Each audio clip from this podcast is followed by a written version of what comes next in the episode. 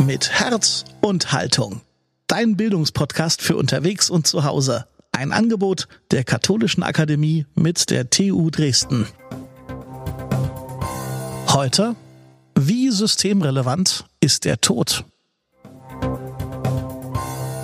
Hallo und herzlich willkommen zu einer neuen Folge eures Podcasts aus der Katholischen Akademie im Bistum Dresden-Meißen. Heute zu einem Thema, zu dem die Debatte in Politik und Gesellschaft gerade in vollem Gange ist. Wie systemrelevant ist der Tod? Darüber diskutieren jetzt Annegret Kramp-Karrenbauer, die Bundesvorsitzende der CDU und Bundesverteidigungsministerin, und Jesuitenpater Klaus Mertes, Direktor des Kollegs St. Blasien. Sein Essay Wir kapitulieren vor dem Tod auf der Seite katholisch.de war einer der Artikel, der die aktuelle Debatte in Gang gebracht hat. Das Gespräch moderiert Karin Wollschläger von der katholischen Nachrichtenagentur KNA. Frau Ministerin, Sie gehören zum Inner Circle des Corona-Kabinetts. Nach dem Shutdown geht es nun um vorsichtige Lockerung und das Abwägen von Risiken. Wie systemrelevant ist bei alledem der Tod? Also zuerst einmal äh, gilt äh, das, was äh, in unserem Grundgesetz steht. Äh, die Würde des Menschen ist unantastbar äh, und ähm, sein Wert, sein Leben ähm, hat eine ganz überragende Bedeutung. Und alles, was wir in den letzten Wochen versucht haben, ist sicherzustellen, dass jeder, der erkrankt, adäquat behandelt werden kann. Das bedeutet nicht, dass er unbedingt äh, auch äh, medizinisch geheilt oder gerettet werden kann, aber dass er die Chance dazu hat, dass genügend Beatmungsplätze, Intensivplätze da sind. Und äh, um diese Möglichkeit zu erhalten, haben wir immer äh, in den letzten Wochen und auch jetzt abwägen müssen, ähm, wie viel Einschränkungen sind nötig, um das System stabil zu halten und wie viel Freiheit ist möglich. Pater Mertes, Sie haben gesagt, die Maßnahmen der Bundesregierung gäben dem Lebensschutz im Alltag eine so hohe Bedeutung, dass damit das Leben vieler Menschen beschädigt werde. Zum Beispiel der Umgang mit Kindern oder das Besuchsverbot in Altenheimen. Aber können wir wirklich sagen, diese Einschränkungen wiegen so schwer, dass wir stattdessen lieber den Verlust des ein oder anderen Lebens in Kauf nehmen? Also es geht ja um die Abwägung von Risiken. Äh, und ähm, Insofern ist es nicht einfach nur Leben gegen äh, andere Dinge, die nicht direkt Leben sind. Ich möchte aber schon hinzufügen, zunächst einmal, ich möchte ja nicht in der äh, Rolle der verantwortlichen Politiker und Politikerinnen sein. Ich möchte deswegen auch weniger die Maßnahmen als solche äh, kritisieren, sondern ich erlebe in der Wirkung auch, dass äh, eine Mentalität auch auf der Basis da ist, in der die Abwägung, von der Frau Kramp-Karrenbauer gesprochen hat, äh, gar nicht mehr zugelassen wird sondern dass da sozusagen also bis ins Ende hinein sozusagen durchregiert wird und dann tatsächlich Sterbende allein gelassen werden, kleine Kinder aus den Supermärkten herausgejagt werden von erwachsenen Leuten äh, mit dem Vorwurf, äh, du machst dich schuldig daran, wenn jetzt alte Menschen, die hier sind, auch sterben. Äh, es gibt äh, Anwälte, die plötzlich ähm, äh, Altersheime verklagen, in die das Covid äh, ähm, hineingedrungen ist äh, und der dann fahrlässige Tötung dem, äh, dem Heimträger ähm, äh, vorwerfen. Und also das sind Dinge, die auf der Ebene passieren. Und das sind natürlich nicht intendierte, aber tatsächliche Wirkungen dieser Maßnahmen, die auf Dauer tatsächlich auch Schaden zufügen dem Leben. Ähm, wenn ich ähm, da an, an einem Punkt ähm, auch noch mal einhaken darf und äh, widersprechen darf. Ich glaube, man muss sich zuerst einmal anschauen, wie lange wir jetzt wirklich von harten Maßnahmen reden, die ja schon, ich sage mal, in den letzten Tagen sehr deutlich gelockert worden sind und äh, die auch in einem anderen Verhältnis, finde ich, stehen, wie das, was wir an, in vielen Ländern auch hier in Europa äh, gesehen haben. Der zweite Punkt ist die Frage dieser Abwägung, die sich stellen, ist natürlich eine Frage, die sich zuerst einmal an jeden Einzelnen stellt. Denn in dem Maße, wie ich mich vorsichtig verhalte, in dem Maße, wie ich mich an Hygiene- und Abstandsregeln halte, ähm, schütze ich auch das Leben derjenigen, die vielleicht gar keine ähm, wirklich große Wahlmöglichkeit haben, weil sie zum Beispiel eine Vorerkrankung haben, ähm, bei der äh, jede Infektion und äh, insbesondere auch die mit dem Coronavirus für sie wirklich tödlich enden kann. Also das ist eine Frage, die sich zuerst einmal an die Selbstverantwortung jedes Einzelnen stellt.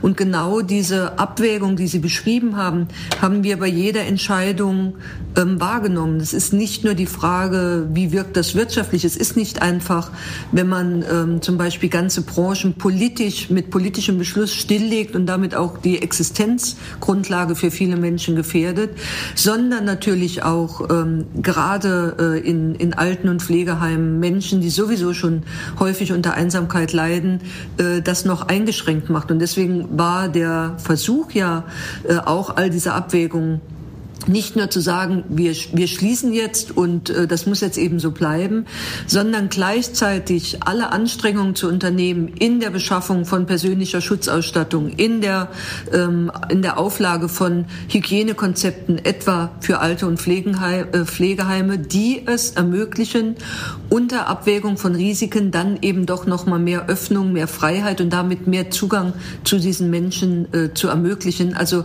es gab nie die Alternative, Alternative nur das eine oder das andere, sondern es war immer das Abwägen, immer das Ringen. Aber es ist auch ganz klar, Lockerungen brauchen auch gewisse Voraussetzungen, etwa in der Frage, wie sind zum Beispiel Pflegende ausgestattet, wie sind sie selbst geschützt und damit auch diejenigen, die sie pflegen, geschützt. Hatten Sie denn den Eindruck von dem her, was ich gesagt habe, äh, dass ich Ihnen unterstellt hätte, Sie hätten diese Abwägung nicht im Kopf gehabt? Nein, es ist bei dem einen oder anderen ähm, Beispiel, das Sie genannt haben, kam es etwas apodiktisch und mir ging es nur noch einmal darum, dass ich deutlich gemacht habe, wie die Abwägung ähm, zustande gekommen ist, weil ich mit Blick auf die öffentliche Debatte, die wir gerade jetzt aktuell führen, an der einen oder anderen Stelle den Eindruck habe, als ob von Anfang an es nur äh, zwei Alternativen in diesem Land gegeben hat. Das eine im Grunde genommen den Menschen die Freiheit zu lassen, lassen und das andere, sie, ähm, soweit es geht, äh, zu Hause einzusperren. Und weder das eine noch das andere äh, ist richtig, sondern es gab äh, in der Situation immer die Abwägung zwischen den unterschiedlichsten Gütern. Und äh, je akuter äh, die, äh, die sozusagen die Pandemie auch in, in unserem Land zu Beginn war, umso größer war sowieso äh, sozusagen auch die Anstrengung, mhm. äh, dass man äh, eben die Behandlungsmöglichkeiten auf jeden Fall ähm, äh, vorhält. Denn ehrlich gesagt, niemand von uns möchte erleben, dass man Triage machen muss. Niemand von uns möchte erleben, dass jemand stirbt, weil es keinen Beatmungsplatz gibt. Und ich glaube, in dem Punkt waren wir unter Inkaufnahme von vielen Einschränkungen, aber waren wir durchaus erfolgreich. In einem vielbeachteten Interview mit dem Tagesspiegel hat ja auch Bundestagspräsident Wolfgang Schäuble gesagt, wenn es überhaupt einen absoluten Wert im Grundgesetz gäbe, so ist das die unantastbare Würde des Menschen. Aber der Schutz der Menschenwürde schließe nicht aus, dass wir sterben müssen. Frau Ministerin, wie viel Lebensrisiko darf der Staat denn dem Einzelnen zumuten? Also zuerst einmal trägt dieses Lebensrisiko ja auch heute jeder schon für sich selbst. Denn äh, wir haben auch bei all den Möglichkeiten der modernen Medizin heute für jeden Einzelnen die Abwägung auch an seinem Lebensende, ob er alle Möglichkeiten dieser Medizin ausschöpfen möchte oder ob er es nicht tun möchte. Deswegen haben wir ähm, so etwas wie Patientenverfügung und anderes ja ähm, auch ermöglicht. Und ähm, ich kann nur sagen, äh, einer der ersten äh, Fälle, die wir zum Beispiel auch im Umfeld der Bundeswehrkrankenhäuser hatten. Einer der ersten Todesfälle war genau eine solche Konstellation, ähm, wo der oder die Betreffende eine entsprechende Weiterbehandlung für sich abgelehnt hat. Und äh, das ist der Punkt, von dem wir immer gesagt haben, wir brauchen ein System, an dem die Behandlung eines Menschen nicht davon abhängig gemacht wird, wie ähm, alt ist er, äh, wie gut sind die Heilungschancen und dass wir auch die medizinischen Möglichkeiten haben, die es ermöglichen, ich formuliere es mal so, jeden, der behandelt werden will, auch zu behandeln. Aber wir haben ganz eindeutig gesagt, wenn äh, jemand für sich selbst entscheidet, dass er es anders möchte, dann muss man das auch äh, akzeptieren und auch respektieren. Wir haben ja dramatische Bilder aus Italien gesehen. Ähm, auch die Bundesregierung warnt immer wieder, ein Anstieg der Infektionszahlen könnte innerhalb kurzer Zeit das Gesundheitssystem kollabieren lassen. Ich frage mich, was ist da mit der Gefahr, dass Ältere angesichts dessen bei einer Corona-Erkrankung plötzlich unter Druck geraten? zu sagen, ich möchte keine intensivmedizinische Behandlung, ich überlasse den Platz lieber einem Jüngeren. Ist das dann tatsächlich noch eine freie Entscheidung, Pater Mertes? Ja, das ist ein äh, großes Problem, das Sie ansprechen, das ja auch in den ganzen Debatten äh, äh, der letzten Monate ähm, schon immer wieder eine Rolle spielt. Es darf keine gesellschaftliche Atmosphäre entstehen, in denen Alten nahegelegt wird, auf äh, ähm, intensivmedizinischen Maßnahmen oder andere lebensverlängernde Maßnahmen zu verzichten. Das ist ganz klar.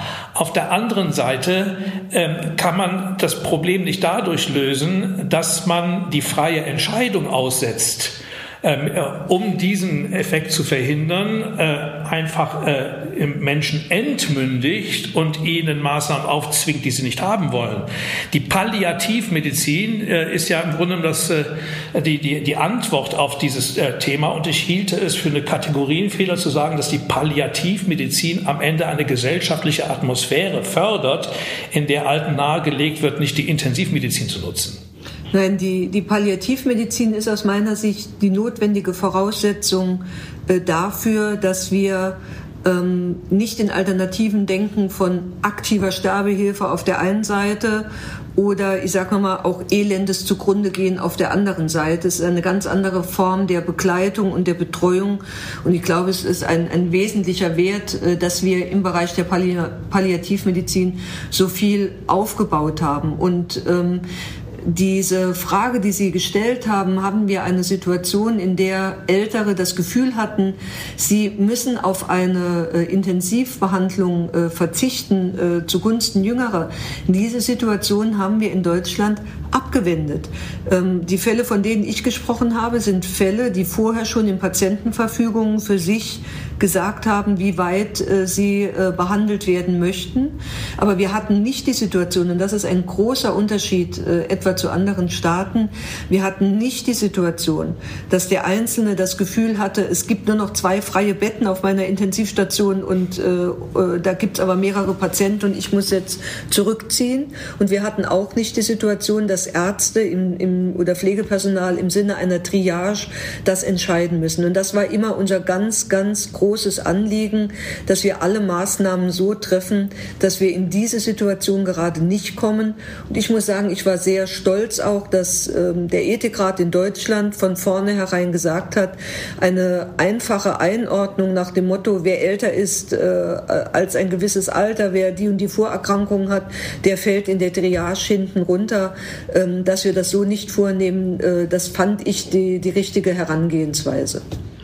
Ja, aber Frau Kram-Karrenbauer, Sie haben gesagt, wir konnten das bisher abwenden, die Triage, aber wir stehen halt eben auch noch am Anfang dieser Pandemie. Ganz ist das eben noch nicht ausgeräumt. Ähm, in Italien und Frankreich, ja, mussten die Ärzte schon solche Entscheidungen treffen, wer eine Notfallbehandlung bekommt, weil es zu wenig Beatmungsgeräte gibt. In Deutschland haben die medizinischen Fachgesellschaften und der Ethikrat ebenfalls Kriterien vorgelegt für die Triage. Ähm, es gibt aber auch Forderungen, etwa von der Deutschen Stiftung Patientenschutz, die sagen, da brauchen wir eine gesetzliche Regelung gegen Willkür und auch letztlich als rechtliche Absicherung für die Mediziner. Was sagen Sie dazu? Also ich glaube zum einen, dass wir in eine Situation jetzt kommen, wo wir die, ähm, in, äh, die Kapazitäten in den Intensiveinheiten, die wir dadurch auch freigeräumt haben, weil wir zum Beispiel ähm, Regel-OPs äh, verschoben haben, ähm, die werden zurzeit dem normalen, ich sage mal in Anführungszeichen normalen Krankenhausbetrieb wieder zur Verfügung gestellt. Und das macht eben deutlich, wie wichtig es ist, dass wir nicht vom Shutdown unvermittelt in eine Situation kommen, alles wieder so zu lockern, dass wir einen sprunghaften Anstieg von Zahlen haben, sondern wir werden auch über die nächsten Wochen und Monate äh, versuchen müssen, mit einer einigermaßen kontrollierten Situation ähm, zu leben, die trotzdem so viel Freiheit, wie es irgendwie vertretbar ist, eben auch ermöglicht. Und äh, diese Frage, ob das gesetzlich äh, geregelt werden muss, ja oder nein, ist aus meiner Sicht eine der Fragen, die im Nachgang zu Corona unter dem Thema, was haben wir jetzt eigentlich aus dieser Krise gelernt, was muss geregelt werden, was ist nicht gut aufgestellt, äh, womit sind wir eigentlich ganz gut zurechtgekommen, die man da diskutieren muss. Aber im Moment liegt der Fokus eben noch auf der Frage, wie können wir die Kapazitäten so zur Verfügung stellen, dass es dazu gerade nicht kommt. Die Gesellschaft wird ja derzeit einer Art Stresstest unterzogen, wenn man das so formulieren will. Aber was ist, wenn wir die Geduld verlieren? Was kann man tun, dass die gesellschaftliche Diskussion um den Umgang mit Corona nicht zu einem Spaltpilz wird? Alt gegen jung, krank gegen schwach. Pater Mertes, wie sehen Sie das? Ja, ich nehme wahr, dass die Spaltung schon da ist. Sie kann natürlich noch vertieft werden. Und es ist auch gar nicht so leicht zu sagen, was man dagegen tun kann. Einer der entscheidenden Punkte scheint mir zu sein, äh, dass äh, viele Menschen ähm, die Maßnahmen in ihrer Konsequenz für das alltägliche Leben nicht verstehen, auch dann, wenn sie so gut wie möglich begründet werden. Äh, die kommen einfach, da kommen ganz viele Menschen inzwischen an die Grenzen des Verstehens. Also zu, äh, da, zum Beispiel ähm, äh, bei der Frage ähm, ähm, Kinder und Spielplatz. Dann, wenn dann, äh, da sind wir wieder bei diesen Abwägungsfragen im Alltag. Das ist weniger jetzt der Vorwand, die Politik wieder, sondern es geht wenn dann eben drei schwer bewaffnete Polizisten vor einem weinenden Jungen äh, sitzen und die, und die dann die Personalien der Mutter aufnehmen, das verstehen die Leute nicht mehr. Und da spaltet sich etwas. Und dann werden sie anfällig für Verschwörungstheorien. Dann, dann, dann wird das äh, Feld den Populisten überlassen. Interessanterweise links wie rechts zurzeit. Das ist ja ganz interessant. Also wie sich das da äh, spaltet. Deswegen ist ein Preis, den man, wenn man ähm, äh, so weiterfährt, wohl auch mit in Kauf nehmen wird müssen, eine weitere Spaltung der Gesellschaft. Ich halte das für unvermeidlich. Ja, also ähm, glaube, das Beispiel, das äh, Herr Pater Mertens angesprochen hat, äh, ist in der Tat äh, eines, das deutlich macht, dass alle Maßnahmen, die wir ergreifen, immer auch im, im rechten Verhältnis stehen müssen und, und Maß und Mitte zeigen müssen. Es hat niemand Verständnis, da gebe ich ihm vollkommen recht. Wenn wir auf der einen Seite ähm, äh, Einkaufs- äh, und Shopping-Malls wieder öffnen, aber auf der anderen Seite äh, zum Beispiel Kindern die Möglichkeit äh, auf dem Spielplatz verwehren. Es hat keiner ein Verständnis dafür, dass wir äh, etwa äh, Profifußball eine Liga wieder anfahren, wenn auch ohne äh, Besucher, aber auf der anderen Seite äh, zum Beispiel äh, keine Lösung für die Frage haben, wie kann eigentlich in einem ehrenamtlichen Verein möglicherweise Sport betrieben werden. Also das muss immer in der rechten äh, Abwägung stehen. Und das ist genau die Aufgabe, äh, die wir jetzt auch haben. Die, die, die Spaltung, die Sie eben angesprochen haben, die sehe ich an, an, oder sagen wir mal, diese unterschiedliche Wahrnehmung, die sehe ich an ganz anderen Stellen. Wir haben Deu äh, Haushalte in Deutschland, äh, die haben einen großen Wohnraum, die haben Grünfläche, äh, die haben sozusagen einen guten Bildungshintergrund, eine gute Ausstattung. Die können auch vier, sechs, acht Wochen mit Kindern im Homeoffice und im Homeschooling sehr, sehr gut umgehen. Aber wir haben Haushalte, die sind geplagt von echter Existenzangst, etwa weil sie zurzeit arbeitslos sind oder weil sie im Kurzarbeiterbezug sind. Ähm, die haben äh, beengte Wohnverhältnisse, die haben vielleicht eine belastete Wohnsituation, dass bei denen die Frage, wann wird wieder was geöffnet, in einer ganz anderen Dringlichkeit erscheint. Das ist vollkommen wichtig und zu einer klugen Abwägung gehört es dazu, dass wir diese sehr unterschiedlichen Perspektiven immer alle mit einbeziehen und äh, ich sage mal ganz deutlich nicht nur von der eigenen, auch privilegierten Situation ausgehen. Darf ich dazu zwei, darf ich dazu dazu zwei Sachen sagen. Das eine ist, ich stimme Ihnen völlig zu, es gibt auch die soziale Spaltung, die das äh, in Corona-Zeiten das nur noch verstärkt. Aber es ist ein Problem, das über die sozialen Differenzen und Ungerechtigkeiten, die es in der Gesellschaft geht, hinausgeht. Es sind nicht nur überfordert die sozial schwachen Familien, sondern auch äh, ähm, äh, sozial starke Familien sind überfordert. Das ist äh, ähnlich wie äh, in anderen Bereichen der Politik, dass man das nicht reduzieren kann auf ein Problem der sozialen Unterschiede. Unterschiede. Da wäre, das ist, äh, äh, da kommen ganz interessante Konstellationen zusammen, die über diese von mir gar nicht geleugnete Unterscheidung, die Sie gemacht haben, hinausgehen. Das wäre das eine. Und das zweite ist, wenn Sie sagen wir, das eine ist, dann denken Sie natürlich an die Verantwortlichen äh, in der Politik.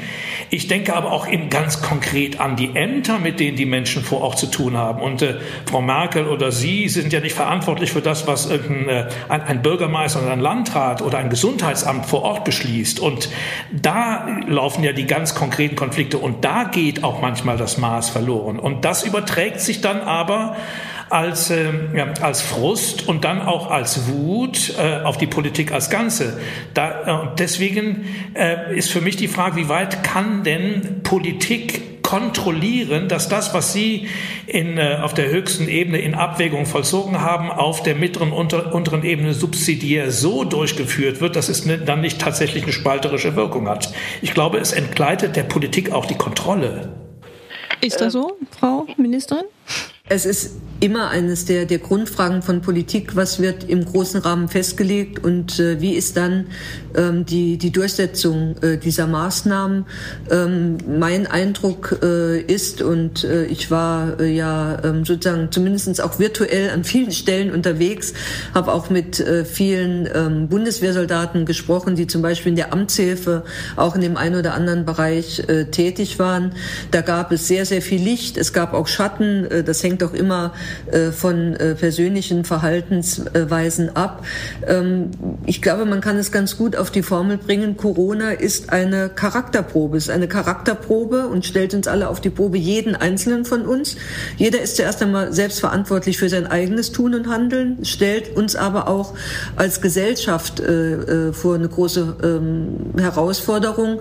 Und in der, der Zeit, in der der, der Druck sozusagen auch sehr hoch zu spüren war, auch die diese Angst, wie wird das jetzt, da hat man sehr, sehr viel an, an Solidarität auch gesehen und gespürt. Fand, das waren auch ganz äh, tolle Momente in unserer Gesellschaft.